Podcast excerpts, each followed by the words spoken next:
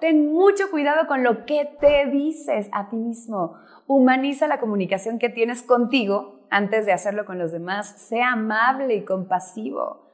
¿Cuántas veces al cometer un error te has reprendido con tus palabras? ¿Qué te dices cuando nadie te escucha?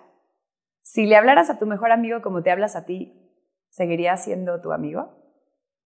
Dos, haz que cada persona con la que te cruzas se sienta apreciada, valorada y comprendida.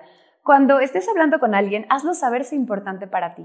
Deja a un lado tus juicios, tus creencias, tus preocupaciones y escucha con el deseo genuino de comprenderle, aun si no comulgas con sus ideas y opiniones, y de saber que, pues, qué es lo que en verdad necesita esa persona que te está hablando.